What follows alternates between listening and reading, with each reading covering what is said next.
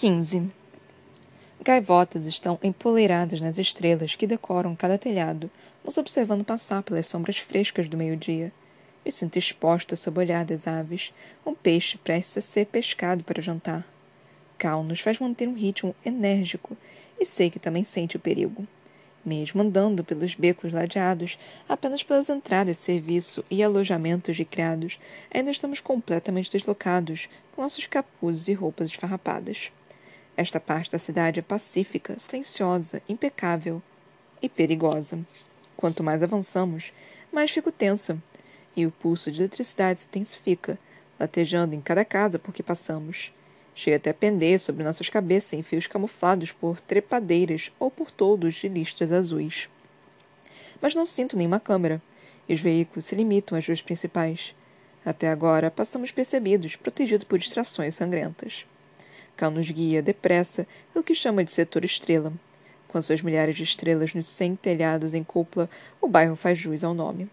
O príncipe nos guia por vielas, fazendo questão de manter uma distância segura de Ocean Hill até completarmos a volta e chegarmos a uma estrada principal, agitada pelo tráfego. Uma ramificação de estrada do porto, se lembra direito do mapa, que liga Ocean Hill e seus anexos à enseada movimentada e ao Forte Patriota mais à frente estendendo-se sobre a água. Desse ângulo, a cidade inteira surge espalhada à nossa volta numa pintura branca e azul. Nos enfiamos no meio dos vermelhos que lotam as calçadas. O pavimento branco está abarrotado de veículos militares que variam em tamanho, desde automóveis para duas pessoas até grandes caixas blindadas com rodas, quase todos marcados com a espada símbolo do exército. Os olhos de Cal brilham sob o capuz, observando cada um deles passar. Já eu estou mais preocupada com os veículos civis. Embora em menor quantidade, eles reluzem e aceleram ao meio do trânsito. Os mais impressionantes carregam bandeiras coloridas para indicar a que casa pertencem ou que passageiros estão transportando. Para meu alívio, não vejo nenhuma bandeira vermelha e prata da casa Calore, de Maven, nem o branco e azul marinho da casa Merandos, de Elara. Pelo menos hoje não preciso esperar o pior. A multidão que se acatovela na calçada nos força a andar, espremidos um contra o outro. Cal à minha direita, Farley à minha esquerda. Falta muito, falo baixo, retraindo o rosto de volta para o capuz. A imagem do mapa surge turva na minha lembrança, apesar de todo o meu esforço. O vai e vem foi demais para que conseguisse me localizar. Em resposta, Cal estica o queixo na direção de um aglomerado agitado de pessoas e veículos mais à frente engula em seco ao ver o que, sem dúvida, deve ser o coração de Harbor Bay. A coroa da cidade, cercada de pedras brancas e paredes de diamante. Não consigo enxergar muito do palácio, além dos portões azuis com escamas de prata, mas alguns terrões estrelados despontam por cima dos muros. É um lugar bonito, mas frio, cruel e cortante. Perigoso. No mapa, esta parte parecia não passar de uma praça diante dos portões de Ocean Hill com acesso à enseada e a Forte Patriota por uma descida suave. A realidade é muito diferente. Aqui, dois mundos do reino parecem se misturar, vermelhos e prateados, convergem com um instante mínimo. Estivadores, soldados, criados e nobres caminham sob a cúpula de cristal que se eleva sobre o pátio gigantesco. Há uma fonte no centro, rodeada de flores brancas e azuis, ainda intocadas pelo outono. O sol cintila através da cúpula, filtrando a luz e distribuindo-a em feixes dançantes, coloridos e caóticos. Os portões do forte ficam logo no final da avenida em que estamos e também brilham com a luz variável da cúpula. Assim como os portões do palácio foram construídos uma maestria, 12 metros de altura em bronze e prata reluzentes e trançados na forma de um peixe gigante saltando. Se não fossem as dezenas de soldados e o meu absoluto terror, talvez eu achasse os portões magníficos. Eles escondem a ponte mais adiante e o forte patriota, longínquo sobre o mar. Cornetas e gritos e gargalhadas são demais para mim, a ponto de eu ter de olhar para baixo para recuperar o fôlego. A ladra em mim desfruta de tamanha confusão, mas o resto de mim se sente temeroso e desgastado, como um fio despencado que tenta co conter suas faíscas. Você tem sorte não ser a noite na estrela solitária. Cal cochicha com um olhar distante. A cidade inteira explode em festivais. Não tenho forças para responder, nem quero. A noite é um feriado prateado, celebrado em memória de uma batalha naval de décadas atrás. Não significa nada para mim, mas basta ver Cal e seu olhar distraído para concluir que para ele é diferente. Vive a festa nesta mesmíssima cidade e lembra dela com carinho. Música, risadas e sedas. Talvez fogos de artifício na orla e um banquete real para encerrar. O sorriso aprovador do pai, as piadas com Maven. Tudo o que perdeu. Agora é minha vez de olhar ao longe.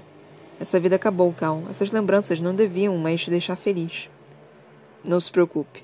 Ele a toma quando sua expressão volta ao normal, balançando a cabeça para desfazer um sorriso triste. Conseguimos. A central de segurança é logo ali.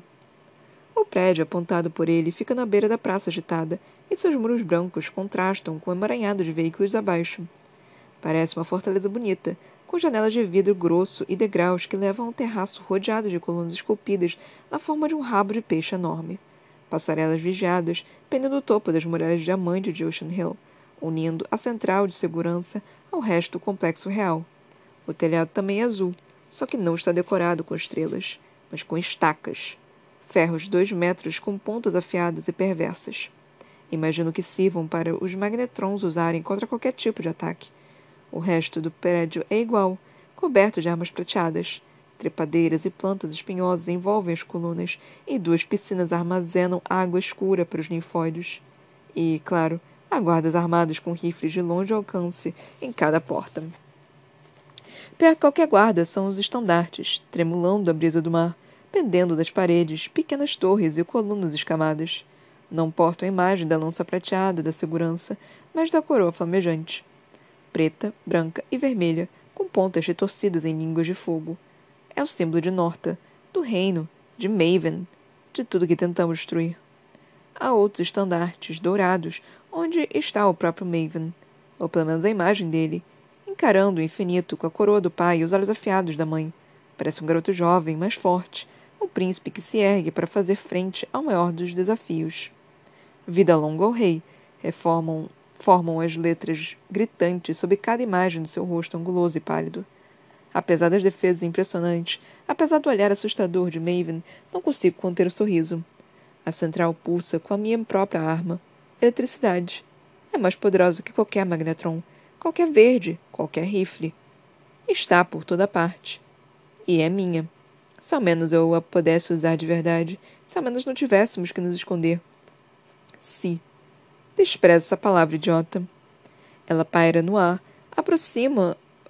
Ela paira no ar próximo bastante para que eu a toque. E se não conseguimos entrar? E se não conseguimos encontrar Ada ou Oliver? E se Shade não voltar? A última pergunta queima mais do que as outras. Apesar de os meus olhos estarem acostumados com ruas lotadas, não vejo meu irmão em lugar nenhum. Deveria ser fácil notá-lo, mancando com a muleta, mas não o encontro.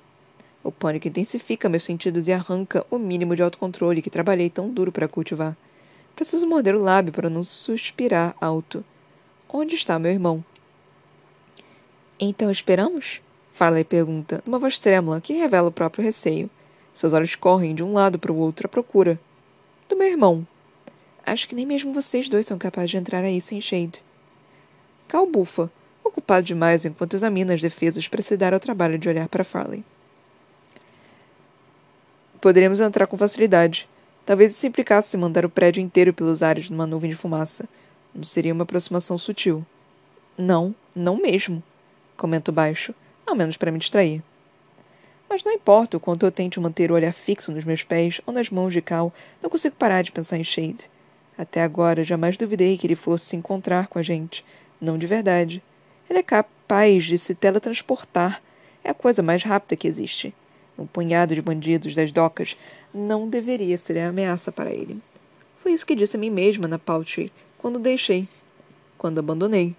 Ele levou um tiro no meu lugar há alguns dias e eu joguei para os piratas como quem joga o cordeiro para os lobos. Ainda em Darcy, falei para Shade que não confiava nas palavras dele. Acho que ele não deveria confiar nas minhas também. Enfio os dedos no capuz, tentando massagear os músculos tensos do meu pescoço, mas não fico nem um pouco aliviada. Agora estamos à toa diante de um autêntico pelotão de fuzilamento, à espera, como franguinhos olhando a faca do açougueiro. E, embora eu tema por Shade, também temo por mim, não posso ser pega. Não vou. Pela entrada dos fundos, digo. Não é uma pergunta. Toda casa tem uma porta, mas também tem janelas, um buraco no telhado ou uma tranca quebrada. Sempre há um jeito de entrar. Cal franza a testa, perdido pela primeira vez. Nunca é bom mandar um soldado fazer o trabalho de um ladrão. É melhor esperarmos Shade, ele diz. Ninguém vai perceber que ele entrou. Uns minutos a mais. Arriscamos a vida de mais sangue novos a cada segundo desperdiçado. Além disso, Shade não vai ter problemas para nos encontrar mais tarde. Argumento, dando os primeiros passos para fora da estrada do porto, rumo a uma rua lateral. Cal me segue, bufando.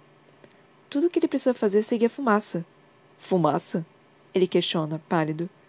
Um incêndio controlado. Explico, formulando um plano tão depressa que as palavras mal têm tempo de sair da minha boca. Algo restrito. Uma parede de fogo grande bastante para afastá-los.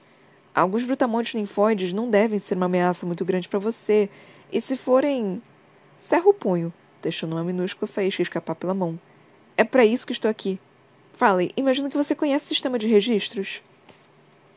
Ela não hesita em confirmar, e seu rosto brilha com uma espécie de orgulho estranho. Finalmente, ela murmura. Não faz sentido carregar vocês dois por aí se não servem para nada. Os olhos de Cal escurecem de uma maneira terrível que me faz lembrar do seu falecido pai. Vocês sabem o que isso vai acarretar, não sabem? Ele avisa, como se eu fosse uma criança. Maven vai saber quem fez isso. Vai saber onde estamos. Vai saber o que estamos fazendo. Rodeio Cal, com raiva por ter que explicar. Com raiva porque ele não confia em mim para tomar qualquer tipo de decisão. Faz mais de doze horas que pegamos Nix. Alguém vai perceber o desaparecimento dele, se já não tiverem percebido. Vão informar. Acha que Maeve não está de olho em cada um dos nomes da lista de Julian? Balança a cabeça. Não sei como não pensei nisso antes. Maven vai saber o que estamos fazendo assim que ouvir falar do desaparecimento de Nix. Não importa o que fizemos aqui. Depois de hoje, aconteça o que acontecer, a caçada humana vai começar.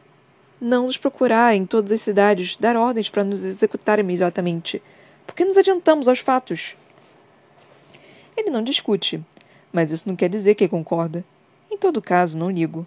Cal não conhece este lado do mundo. Não conhece as sarjetas e a lama em que precisamos nos jogar. Eu conheço. É hora de lutar para valer, Cal. Fala intervém. De novo, nenhuma resposta. Ele parece deprimido, enojado até. Eles são meu povo, Mer. Sussurra finalmente. Outro homem gritaria, mas Cal não é do tipo que berra. Seus sussurros costumam queimar. Agora sinto apenas determinação. Não vou matá-los. Prateados, acrescento. Você não vai matar prateados. Ele balança a cabeça devagar. Não posso. Há pouco tempo você estava disposto a acabar com Krantz. Insisto, com raiva. Ele também faz parte do seu povo, ou faria caso você, caso você fosse rei. Mas acho que o sangue dele é da cor errada, né? É que. Ele gagueja. É diferente. Se ele fugisse, se fosse capturado, correríamos tanto perigo. As palavras entalam em sua garganta e se desfazem, porque simplesmente não há mais justificativas que ele possa dar.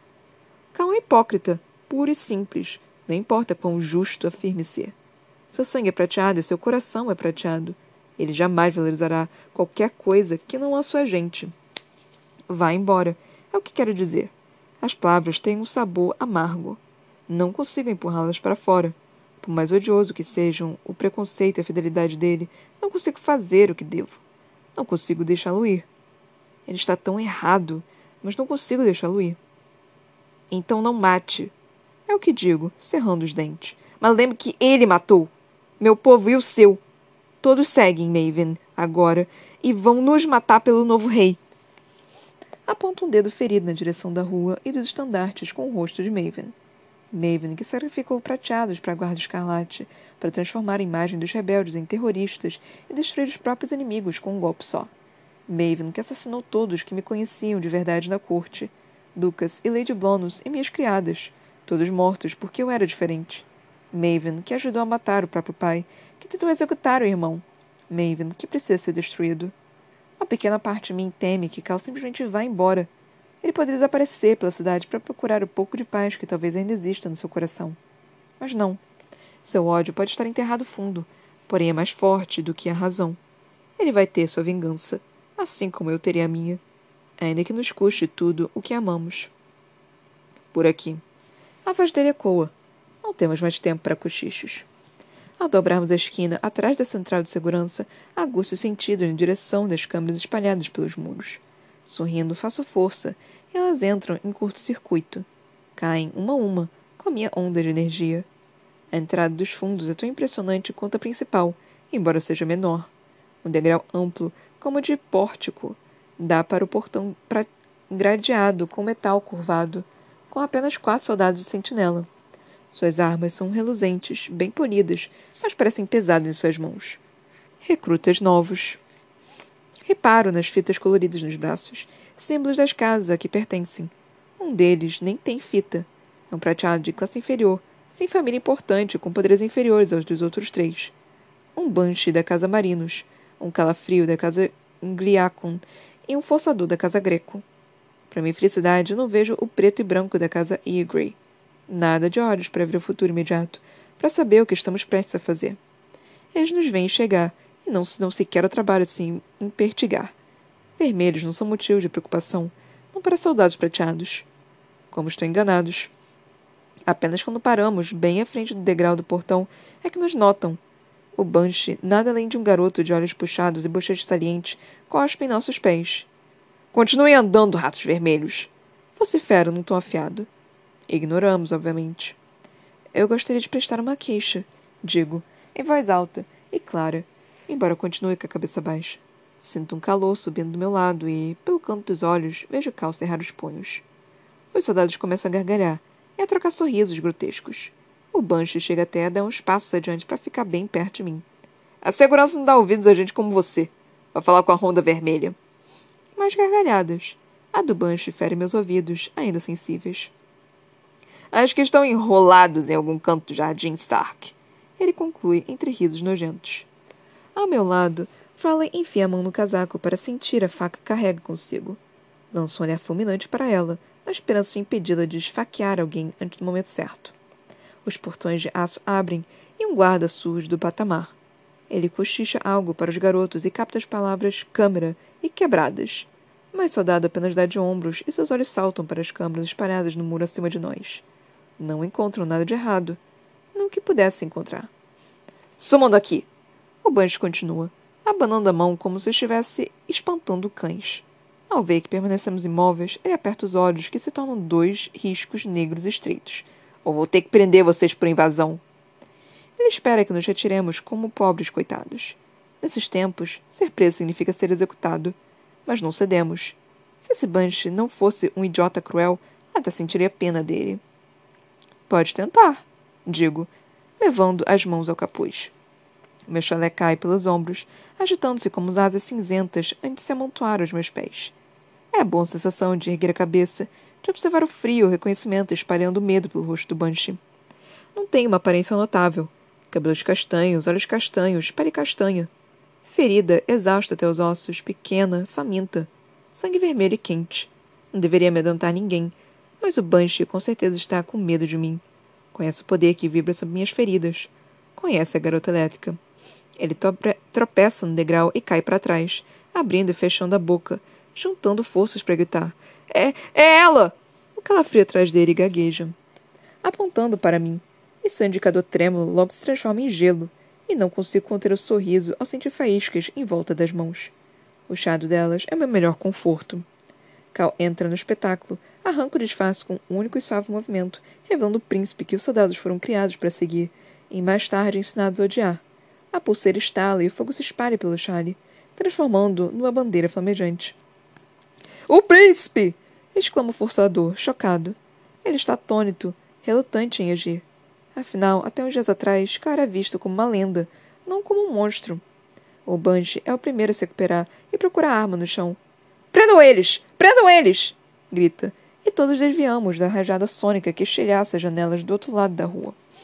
A surpresa deixa os soldados lerdos e burros. O forçador não ousa se aproximar e tateia o corpo em busca da pistola, lutando para controlar a própria adrenalina. Um deles, o soldado que tinha acabado de sair, tem o bom senso de correr para a segurança dentro do central. Os quatro restantes são fáceis de lidar. O Banshee não tem chance de gritar de novo com o choque que o acerta. A eletricidade penetra pelo seu peito e pescoço antes de subir até o cérebro. Por uma fração de segundo, sinto claramente suas veias e nervos se ramificando como galhos sob a pele. Ele cai duro, num sono sombrio e profundo. Então, um sopro gelado e violento me destabiliza. Viro e deparo com uma muralha de lascas de gelo voando contra mim, controladas pelo calafrio. Elas derretem antes de me atingir, destruídas por uma rajada de fogo de cal.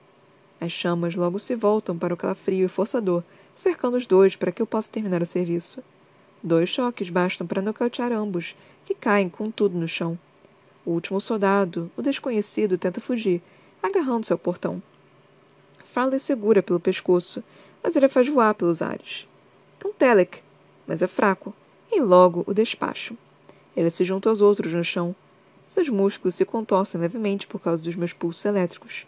Dou um choque extra no Banshee por sua maldade. O corpo dele se debate como um peixe na rede de Killorn. Tudo isso não leva mais que um instante.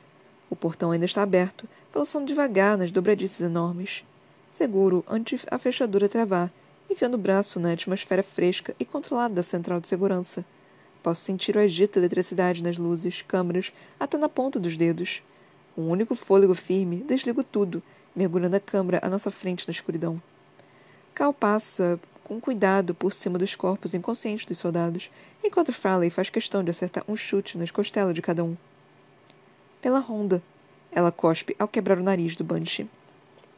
Cal a interrompe antes que ela cause mais estracos, suspirando e passando o braço pelos ombros dela, arrastando-a para dentro do portão.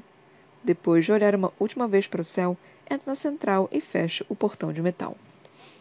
Os corredores escuros e as câmeras desligadas me lembram o palacete do sol quando me esgueirei até os calabouços do palácio para salvar Farley e Killon da morte certa. Mas era quase uma princesa na época. Vesti a seda e tinha Julia na retaguarda, abrindo caminho ao cantar para cada um dos guardas e dobrá-los à nossa vontade. Foi tudo limpo, sem nenhum derramamento de sangue além do meu. Bem diferente da central de segurança. A minha única esperança é limitar as fatalidades ao mínimo. Cal sabe aonde ir e assume a liderança, mas não faz nada além desviar dos guardas que tentam nos parar. Para um brutamontes, ele até que se move com elegância, esquivando-se dos golpes de forçadores e lépidos. Ainda não quer machucar prateados, deixando esse fardo para mim. A eletricidade destrói tanto quanto fogo e deixa uma trilha de corpos por onde passamos. Digo a mim mesma que estão apenas inconscientes, mas no calor da batalha não dá para ter certeza. Não consigo controlar minhas faíscas com a mesma facilidade com que as crio. É provável que tenha matado um ou dois. Não ligo. Farley também não. Seu facão sobe e desce em meio sombras escuras. Já pinga sangue prateado quando chegamos ao nosso destino. Uma porta comum.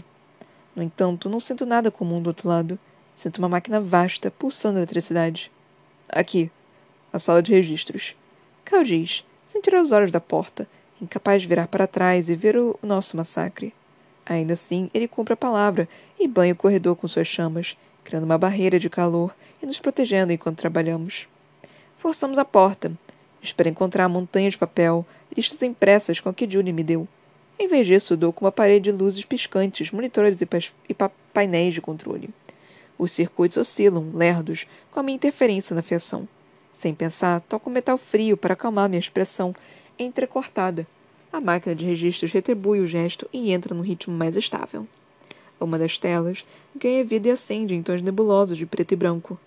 Texto pisca no monitor e deixa Farley e eu boquiabertas. Jamais tínhamos imaginado quanto mais visto algo assim. Incrível! Farley suspira, riscando um toque na tela. Seus dedos acompanham o texto numa leitura devagar.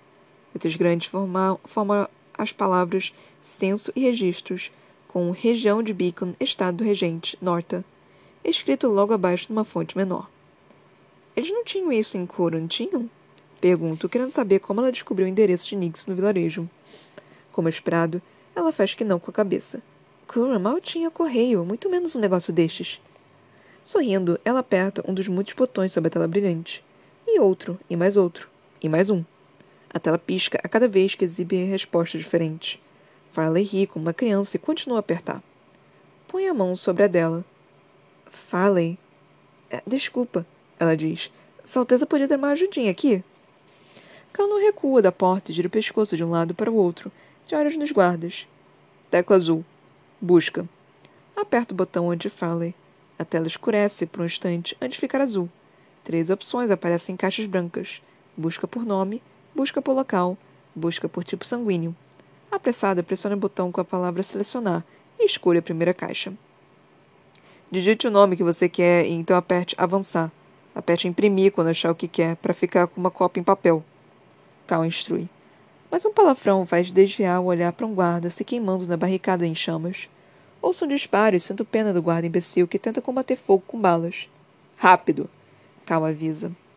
Meus dedos param sobre as teclas, à procura de cada letra para digitar Ada Wallace, em movimentos lentos e frustrados. A máquina vibra novamente, e ela pisca três vezes antes de um texto aparecer. Inclui até uma foto, a mesma do cartão de identidade. Me detenho na imagem da sangue nova, olhando bem para sua pele dourada e para seus olhos suaves. Parece triste, mesmo na imagem minúscula. Outro disparo ecoa, o que me faz dar um pulo. Volto a concentração para o texto, dando rapidamente os dados pessoais de Ada. Já sei a data e local de nascimento, bem como a mutação sanguínea que a transforma em um sangue nova, como eu. Farley também procura, passando os olhos apressadamente pelas palavras. Aqui, anuncio, apontando para a informação que procuramos, mais feliz do que me senti em dias. Profissão: criada empregada pelo governador Ren Rumbush. Endereço: Praça Bywater, Setor Canal, Harbor Bay. Sei onde é, Farley diz, já com o dedo no botão imprimir. A máquina cospe o papel com a informação do registro de Ada. O próximo nome sai ainda mais rápido. Oliver Galt. Profissão mercador, empregado pela cervejaria Galt. Endereço Jardim da Batalha, com estrada Charside, setor Três Pedras, Harbor Bay. Então Crance não mentiu quanto a isso, pelo menos. Vou ter que cumprimentá-lo se um dia voltar a vê-lo. Terminaram? Cai o grito da porta, e consigo captar a atenção em sua voz. É só uma questão de tempo até os ninfóides virem correndo e a parede flamejante se desfazer. Quase, murmuro, batendo as teclas de novo. Esse máquina não serve só para Harvard Bay, serve? Cal não responde, ocupado demais sustentando a barreira, mas sei que estou certa. Sorrindo, saco a lista do casaco e abro na primeira página. Fale. Vá para aquela te tela. Ela salta para o terminal ao lado com um coelho e começa a apertar uma tecla até o painel seguinte acender. A lista vai trocando de mãos à medida que digitamos um nome atrás do outro, juntando os papéis impressos. Os dez nomes da região de Beacon. A garota das favelas da Cidade Nova. Uma avó de 70 anos de Concorda. Gêmeos nas Ilhas Barn. E assim por diante. Uma pilha de se forma no chão. A cada impressão diz mais do que a lista de Julian seria capaz. Eu deveria ficar empolgada, extasiada com o feito, mas algo sufoca a minha felicidade. Tantos nomes, tantos para salvar Estamos avançando muito devagar. Não há como encontrar todos a tempo, não assim. Nem com o jato, os registros e todos os túneis de fala e vamos perder alguns. Não há como evitar. Meus pensamentos se desintegram junto com a parede atrás de mim, que implode numa nuvem de pó, revelando a silhueta angulosa de um homem de carne cinza e rochosa, dura como um tanque de guerra. Pétreo. É tudo que consigo pensar antes de ele atacar, pegando Farley pela cintura. A mão dela ainda está agarrada aos formulários impressos, arrancando o papel precioso da máquina. As folhas tremulam atrás dela, como uma bandeira branca de rendição. Não resista! O Pétrio ruge, enquanto a prensa contra a janela do outro lado da sala. A cabeça de Farley bate no vidro que se estilhaça. Os olhos dela se reviram. Então uma parede de fogo surge na sala, cercando Cal, que entra como um touro selvagem. Tiro os papéis da mão de Farley e os enfio dentro do casaco com o resto da lista, para não acabarem queimados. Cal trabalha rápido, deixando de lado o juramento de não ferir prateados, e joga o pétreo para longe de Farley, usando as chamas para forçá-lo a se afastar pelo buraco na parede. Depois aumenta o fogo para impedi-lo de volta. Por enquanto. Terminaram agora? vocifera. Seus olhos são como carvão em brasa. Faço que sim e miro a máquina de registros. Ela vibra, triste, como se soubesse o que estou prestes a fazer. Com o punho cerrado, sobrecarrega os circuitos com um pico destruidor que se espalha pela máquina. Cada uma das telas e luzes piscantes explode uma nuvem de faíscas, apagando as informações pelas quais viemos. Terminamos. Fala e se afasta da janela, trôpega, com a mão na cabeça e a boca sangrando, mas ainda inexoravelmente de pé. Acho que é essa hora de fugir, Olhar para a janela, a rota de fuga mais óbvia, é o bastante para eu saber que estamos muito alto para pular. E os sons no corredor, gritos e passos em marcha também não são bom presságio. Fugir para onde? Cal apenas sorri e aponta para o piso encerrado de madeira. Para baixo. A bola de fogo explode, perfura a madeira, carbonizando os padrões intricados e a base sólida com os dentes de um cão penetrando a carne. O solo se abre e desmorona sob os nossos pés. Caímos no cômodo abaixo e depois no outro, meus joelhos vacilam, mas Cal me agarra pela gola da camisa. Ele me puxa, segurando forte, me arrastando na direção de uma janela. Ele nem precisa me dizer o que fazer. Seu fogo e meus raios mandam a grossa vidraça pelos ares. Saltamos e no início também voamos. Mas então caímos feio, rolando em uma das passarelas de pedra. Farley vem logo atrás, aterrissando bem em cima de um guarda. Antes que ele possa sequer reagir, ela joga da passarela. Um barulho seco e nojento dá a entender que a queda não foi nada agradável. Não parem! Caurra, enquanto levanta. Numa trovoada de passos, disparamos pela ponte arqueada que liga a central de segurança ao Palácio Real de Ocean Hill. É menor que Whitefire, mas tão assustado quanto, e tão familiar para cá quanto o outro. Ao final da ponte, uma porta começa a abrir. Eu ouço gritos de mais guardas, mais soldados. Um verdadeiro pelotão de fuzilamento. Em vez de lutar, Cal se lança contra a porta. Suas mãos flamejantes a lacram como um ferro de solda. Farley hesita, alternando o olhar entre a porta fechada e a ponte de onde viemos. Parece uma armadilha. Pior que uma armadilha.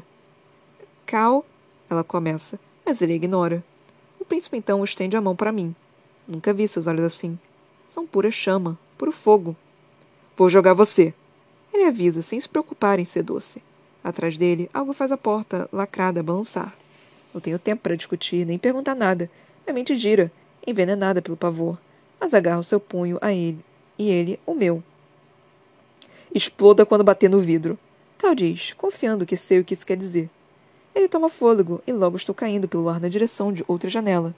Os vidros refletem o sol. E espero que não sejam diamantes. Um milésimo de segundo antes de descobrir, minhas faíscas fazem o que precisam. Destroem a janela com um chiado de cacos brilhantes, enquanto atravesso, caindo um carpete dourado e felpudo, no meio de pilhas de livros com um cheiro familiar de couro e papel velho. É a biblioteca do palácio. Farley é a próxima a atravessar a janela. A mira de Cal é perfeita demais. Ela aterrissa bem em cima de mim. De pé, Mare! Ela grita, quase arrancando meu braço ao me puxar para cima. O cérebro dela trabalha mais rápido que o meu. Ela dispara para a janela com os braços esticados. Faço mesmo, como se estivesse em um transe. Minha cabeça está girando. Acima de nós, guardas e soldados jorram pelas duas extremidades da ponte. No centro, há um inferno de chamas que, por um momento, parece imóvel. Em seguida, percebo que está vindo da nossa direção, correndo, saltando e caindo. As chamas de Cal se extinguem assim que ele acerta a parede, sem conseguir se agarrar ao beiral da janela. Cal! berro, quase me jogando atrás dele. A mão dele roça a minha, por um momento capaz de fazer meu coração parar. Penso estar prestes a assistir a sua morte. Mas não. Ele está balançando como um pêndulo. Farley o segura firme pelo punho. Ela geme, com os músculos tensionados debaixo da camisa, conseguindo, não sei como, evitar a queda do príncipe de 90 quilos. Segura ele! Ela grita, com a mão palha de tanto esforço. Em vez de agarrá-lo, lança um relâmpago para cima, na direção da ponte. Para os guardas e as armas apontadas para Cal. Estatelado, ele parece um alvo fácil. Eles se abaixam e pedaços de pedra estalam. Mais um raio e a ponte cai. Quero que caia. Nair! Farley berra. Preciso segurar. Preciso puxar. A mão dele encontra a minha e me aperta com tanta força que quase arrebenta meu punho. Nós o erguemos o mais rápido que conseguimos, trazendo por cima do beiral e para trás. Para o silêncio, para um cômodo cheio de livros inofensivos. O mesmo Cal parece atônito com a situação. Ele fica deitado um segundo, com os olhos arregalados e expressão pesada. Obrigado. Ele finalmente consegue falar. Depois, fala e rebate. Junto comigo, ela levanta. Tira a gente daqui! Certo. Em vez de partir para a sofisticada entrada da biblioteca, ele corre para a lateral do cômodo, para uma parede cheia de estantes. Observa por um momento, procurando alguma coisa, tentando lembrar. Então, com um grunhido, empurra uma das estantes com o ombro até ela deslizar para o lado e abrir uma passagem estreita e íngreme.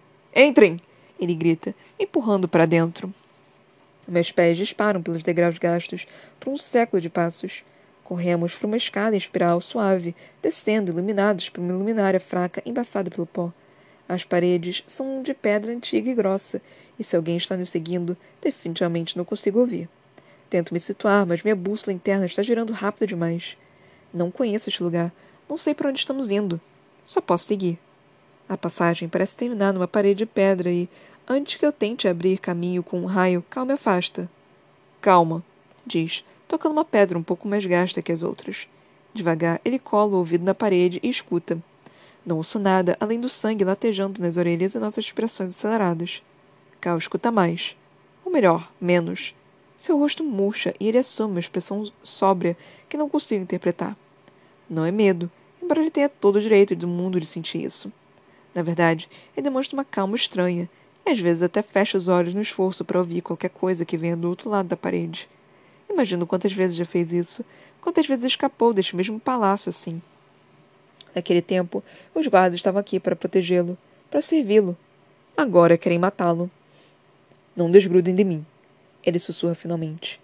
Duas curvas para a direita, uma para a esquerda, na direção do portão. Fala e cerra os dentes. Portão? Você quer facilitar para eles? É a única saída, ele responde. Os túneis de Ocean Hill estão fechados. Ela sorri, cerrando o punho. Suas mãos estão nitidamente vazias. Perdeu a faca faz tempo. Há alguma chance de encontrarmos um arsenal no caminho? Quem dera. Cal desabafa. Então olha para mim, para as minhas mãos. Vamos ter que bastar. Só posso sentir. Já enfrentamos coisa pior, diga a mim mesma. Pronta? Ele sussurra. Tensiona a mandíbula. Pronta. A parede gira lentamente. Passamos juntos, tentando evitar que nossos passos ecoem pelo ambiente em que acabamos de entrar. Como a biblioteca, o lugar está vazio bem mobiliado, a decoração com amarelo jorra luxo. Tudo parece pouco usado, desprezado, até mesmo as tapeçarias douradas. Cal quase se detém ao ver as cores, mas segue adiante. Duas curvas para a direita. Passamos por outro corredor e por um estranho closet. Ondas de calor irradiam de Cal, preparando-se para a tempestade de fogo que precisa se tornar. Faço mesmo, e os pelos do meu braço se eriçam com a eletricidade que quase estala no ar. Vozes ecoam do outro lado da porta, cada vez mais próxima. Vozes e passos. Esquerda agora. Cal fala baixinho. Ensaia pegar a minha mão, mas muda de, de ideia. Não podemos arriscar. Não agora, quando nosso toque é mortal. Corram! Cal vai primeiro, e o mundo além da porta pulsa com uma rajada de fogo que se espalha pelo enorme salão da entrada, pelo mármore, pelos carpetes finos até subir pelas paredes douradas. Uma língua de chamas atinge a pintura no alto do salão. Um retrato gigante, recém-acabado. O novo rei. Maven. Ele sorri com uma gárgula, até que o fogo domina por completo e chamusca a pintura. O calor é demais, e logo os lábios cuidadosamente desenhados começam a derreter e se contorcer numa careta muito mais adequada àquela alma monstruosa. A única coisa intocada pelo fogo são dois estandartes de seda dourada, empoeirada, pendurados na parede oposta. Não sei a quem pertencem. Os guardas à nossa espera fogem com os corpos fumegando, tentando não serem queimados vivos. Cal corta pelo fogo, e seus passos abrem um caminho seguro para o seguirmos. Fala se mantém perto, espremida entre nós, cobrindo a boca para não expirar fumaça. Os soldados, remanescentes, linfóides ou pétreos, imunes às chamas, não são tão resistentes a mim. Desta vez, são os relâmpagos que explodem e me envolvem numa teia ofuscante de eletricidade. Só me concentro para manter a tempestade longe de Cal e Farley, mas os outros não têm tanta sorte. Sou uma corredora nata, mas o ar começa a arder nos meus pulmões. A expressão fica cada vez mais difícil, mais dolorosa.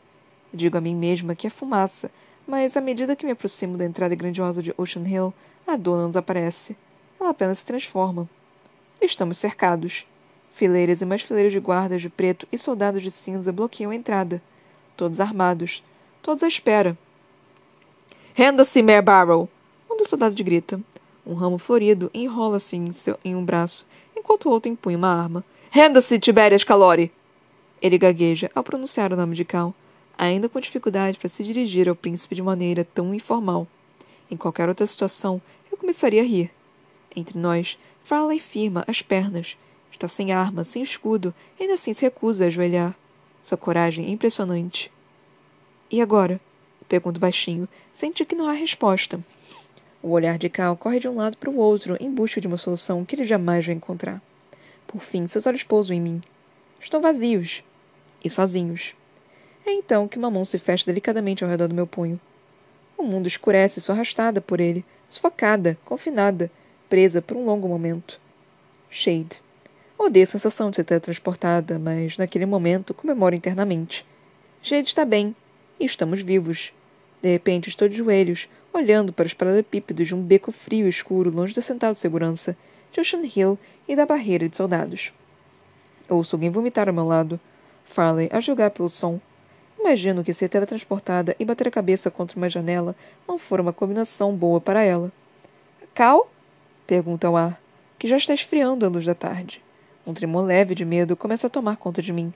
A primeira vibração de uma onda fria, mas ele responde a alguns metros de distância. Aqui, diz, estendendo o braço para tocar meu ombro.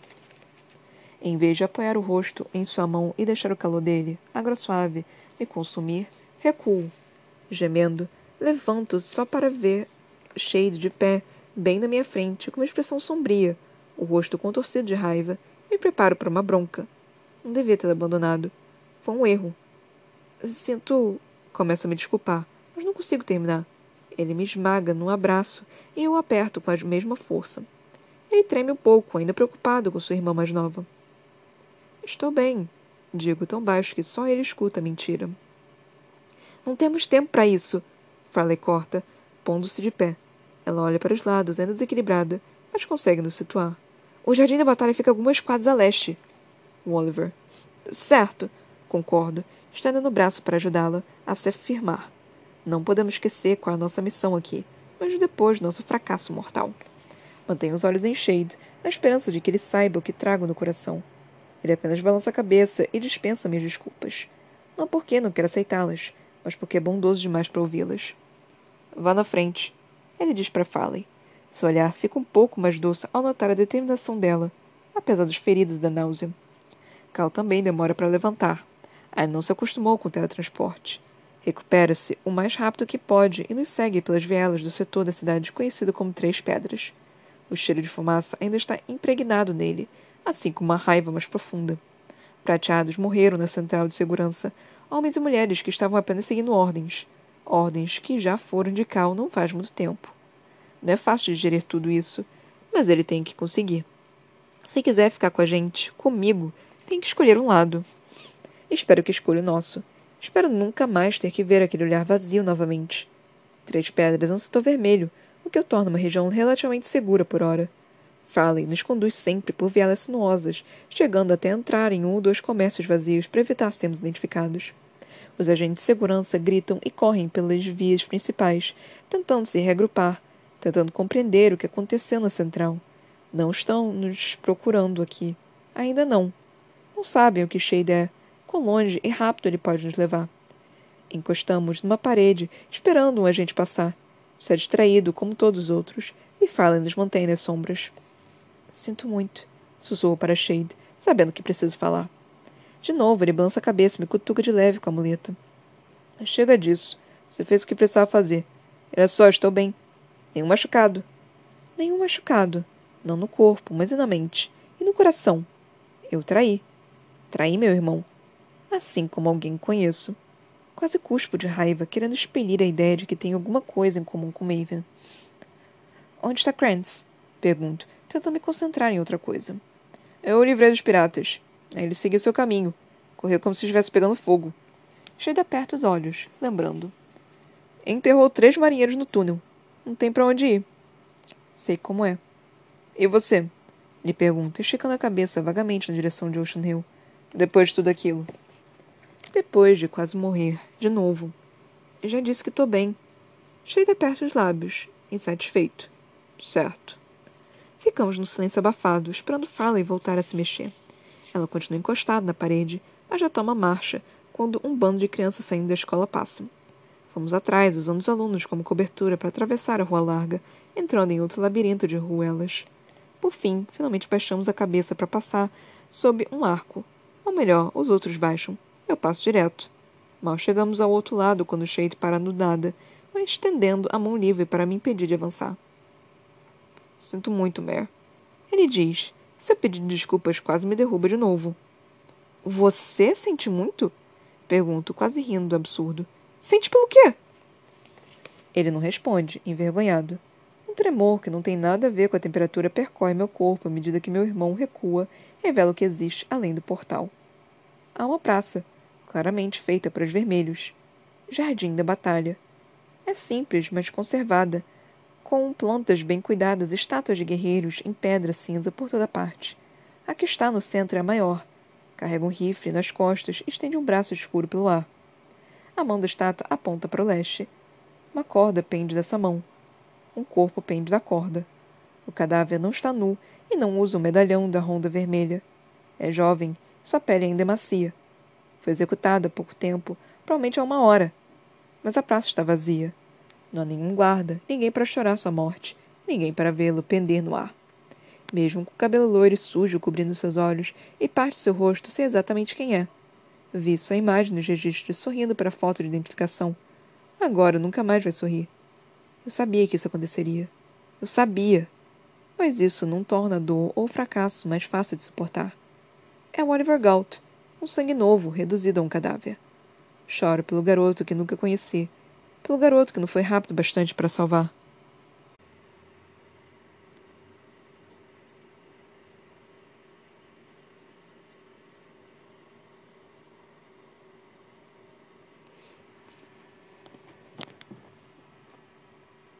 Então, gente, nós lemos mais um capítulo. Ô, oh, capítulozinho grande esse. Esse teve mais 14 páginas. É, nós lemos o capítulo 15, paramos na página 253, na página 254 começa o capítulo 16. É, foi um capítulo bem grande, né? Tipo, engraçado porque aconteceu muita coisa ao mesmo tempo que não aconteceu de nada, nada, tipo, de novo. Mas sim, porque o que aconteceu foi, basicamente, é, Mare, Farley e. qual é o nome dele? Cal foram pro pro lugarzinho onde tem as informações de todos os qual é o nome? De todos os sangue novos. Aí eles foram para lá, fizeram um estardalhaço total e completo, fugiram e viram um dos sangue novos mortos, infelizmente. Pelo menos foi só um, não sei se ainda tem, vai ter mais. É... Uma coisa que eu percebi, tipo, eu não sei se só eu tive isso, mas nesse capítulo 15, no início desse capítulo, eu tive um puta déjà vu. Eita, caralho! Déjà vu. Eu tive um déjà vu muito grande, tipo, muito grande mesmo. Eu não sei o que diabos. É, o porquê, mas eu realmente tive um déjà vu.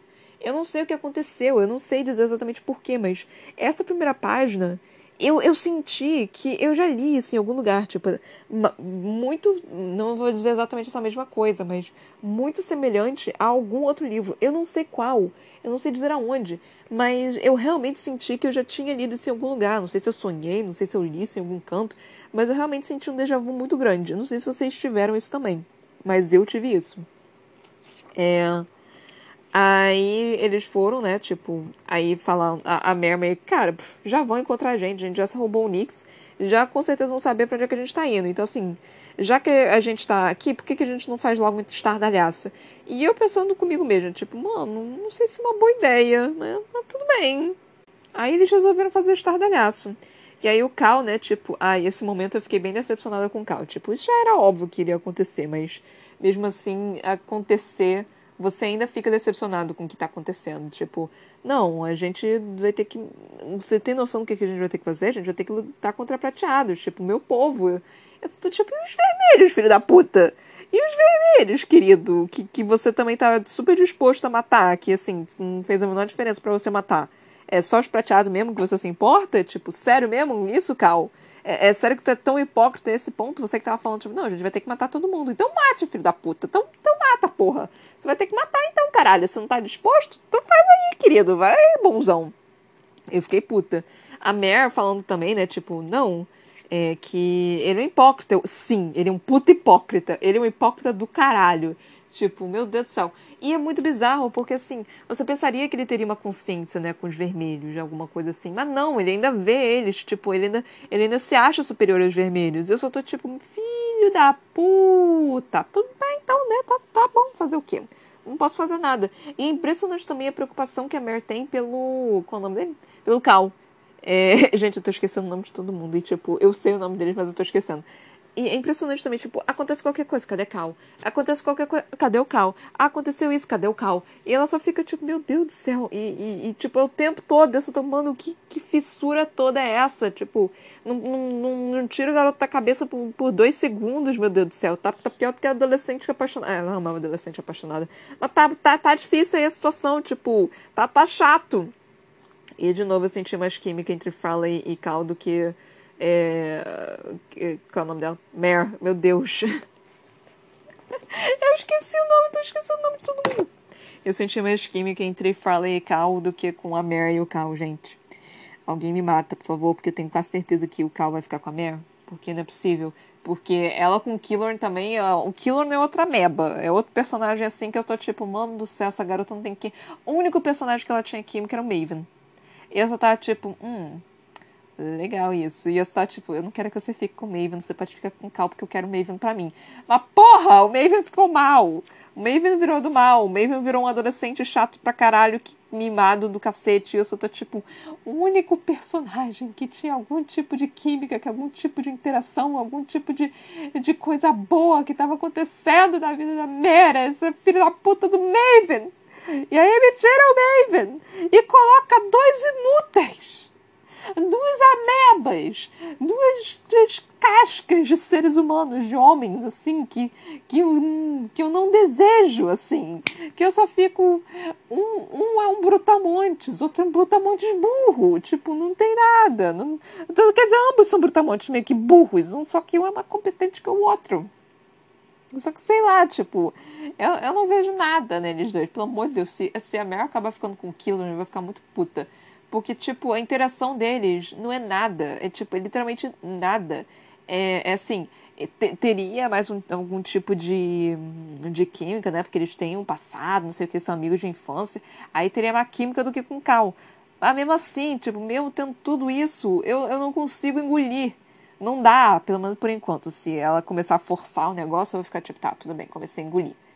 É, eu, eu, eu consigo engolir depois de um tempo. Mas tem que me mostrar alguma coisa, porque nesse momento eu tô tipo não, não aceito, não quero, não, não, não, não, não, não, isso não tá certo, não, não, não, não tá dando não, não, não tá, não tô, não tô vendo isso não, isso tá pior do que filme de Harry Potter que estão tentando fazer Hermione se juntar com Ron, sendo que o que precisaram fazer com, com eles em oito livros eles conseguiram fazer com Hermione e Harry, tipo, em uma única cena. Sendo que no livro Hermione e Ron têm uma puta química. E no filme foi impossível eles conseguirem a química. Foi tipo. E aí o Harry dança com a Hermione por cinco minutos numa cena que nem tinha no livro eu só fico, puta que pariu, que puta química. E eu só fico, meu Deus do céu, isso não tá acontecendo. Enfim, para quem é, conhece Harry Potter, né? Pode ser que tenha um, um pessoal shopping aqui e não conheça Harry Potter ainda. É, mas eu, eu, eu até tenho livro do, os livros de Harry Potter aqui, só que eles estão em inglês. E eu, eu não tenho a capital para comprar sete livros de Harry Potter. É...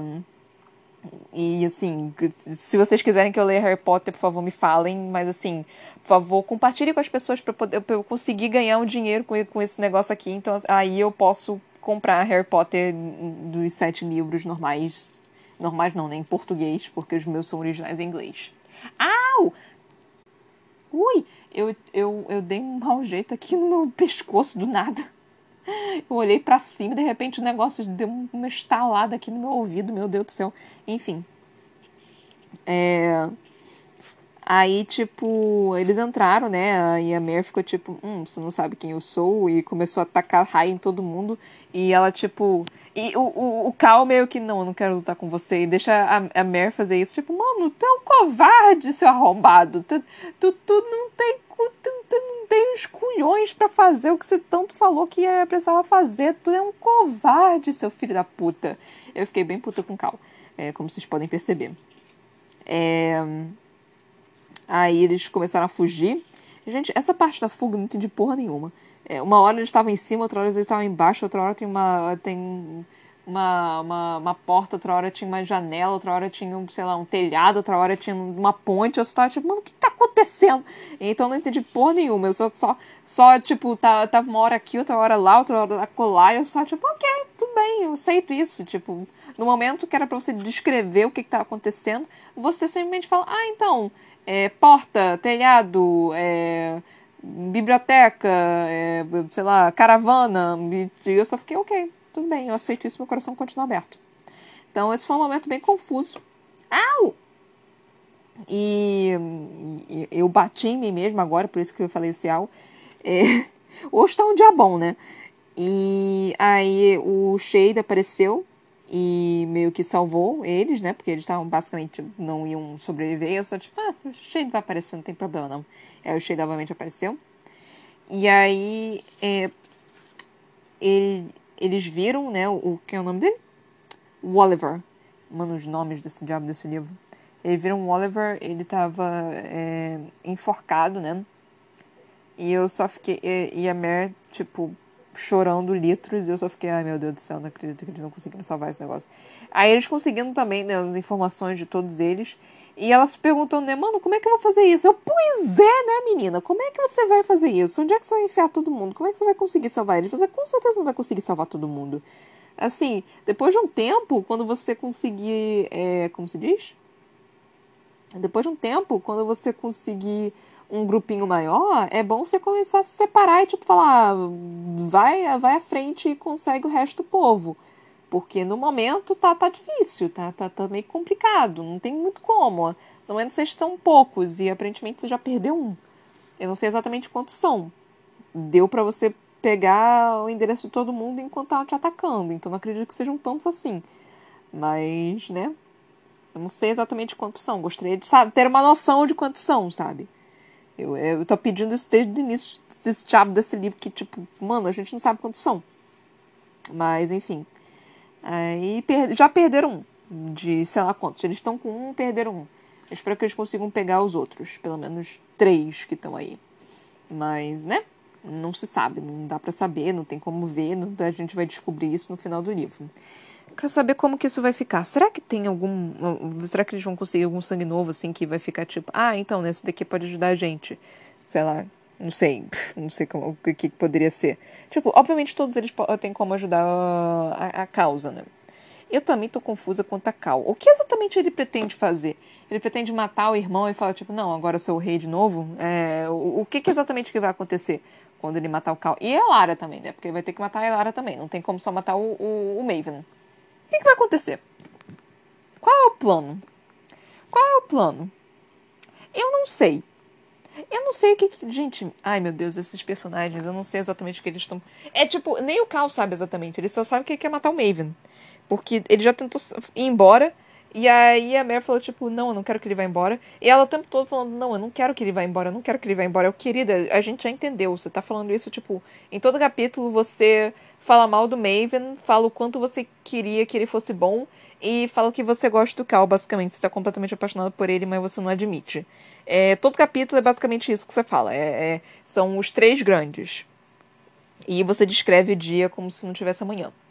Então, assim, são são, são coisas assim que, que acontecem em todo o santo capítulo. Nesse capítulo aconteceu de falarem do Maven mais cinco vezes. Eu só fiquei, puta que me pariu, não é possível. Tipo, ah não, porque o Maven é ruim. Aham, uhum, a gente já sabe. Não, porque o Maven fez isso. Sim, sim, nós já, eu estava lá quando isso aconteceu. Ah, não, porque Maven também poderia fazer isso aqui. Eu sei, querida, eu estava lá quando a Victoria Veyard escreveu sobre isso. Você não precisa ficar se repetindo, tipo. Repetir uma outra vez no livro, porque obviamente tem, tem um um, um gap, né? Tem um tempo, assim, um período de tempo do qual não não tem o um livro, né? É, é, é interessante, mas você ficar falando o tempo todo exatamente a mesma coisa, meu amor, não dá. Não dá, não, não tem como. Não, ninguém aguenta. Eu estou aguentando, né? Obviamente. Mas enfim, esse capítulo foi até que interessante. Tipo, de tudo que aconteceu, toda a emoção e comoção. Foi até que bastante interessante. Mas mesmo assim, ele foi lento. Mesmo tendo comoção, ele foi lento. Foi bizarro isso. Tipo, eu não sei se foi porque eu não consegui compreender dire direito a fuga. Mas isso é um problema meu. Eu realmente nunca consigo entender quando tem ação. É algo do qual eu não consigo compreender. Então, isso eu sei que é um problema meu. É, mas, enfim. É, é, acho que é isso que eu tenho para falar, até porque meu tempo tá acabando, não tem muito mais tempo. É, então acho que é isso que eu tenho para falar. Eu tô curiosa em saber, né, o resto dos sangue novos, porque eu gosto de saber dos poderes, né, das pessoas, então eu, eu, eu tenho essa curiosidade em saber isso. Quando falou, né, das casas, eu tava super animada para saber, uh, quais são os poderes, quais são os poderes. Então, tipo, tem isso também. E eu espero que a Mary consiga salvar mais vidas, né, porque Tá difícil, tá complicado, tá complexa a situação. E eu quero saber o que, que vai acontecer com o Cal. Tipo, qual, o que, que você tá querendo, Cal? Sério, o, o que, que você tá querendo da, da sua vida? Tipo, você sabe que você não tem muito como voltar pro que era antes, né? Então, assim, Um plano seria bom. Não sei exatamente o que você está fazendo. Você está ajudando a garota que você ama, mas, mas tipo, você não, não tá sabendo muito bem o que você está fazendo também, não. Assim, você está confuso, está complexo. Enfim, é isso, gente. Se vocês gostaram, por favor, compartilhem. Espero que vocês tenham curtido. Até a próxima. Beijinhos e tchau, tchau.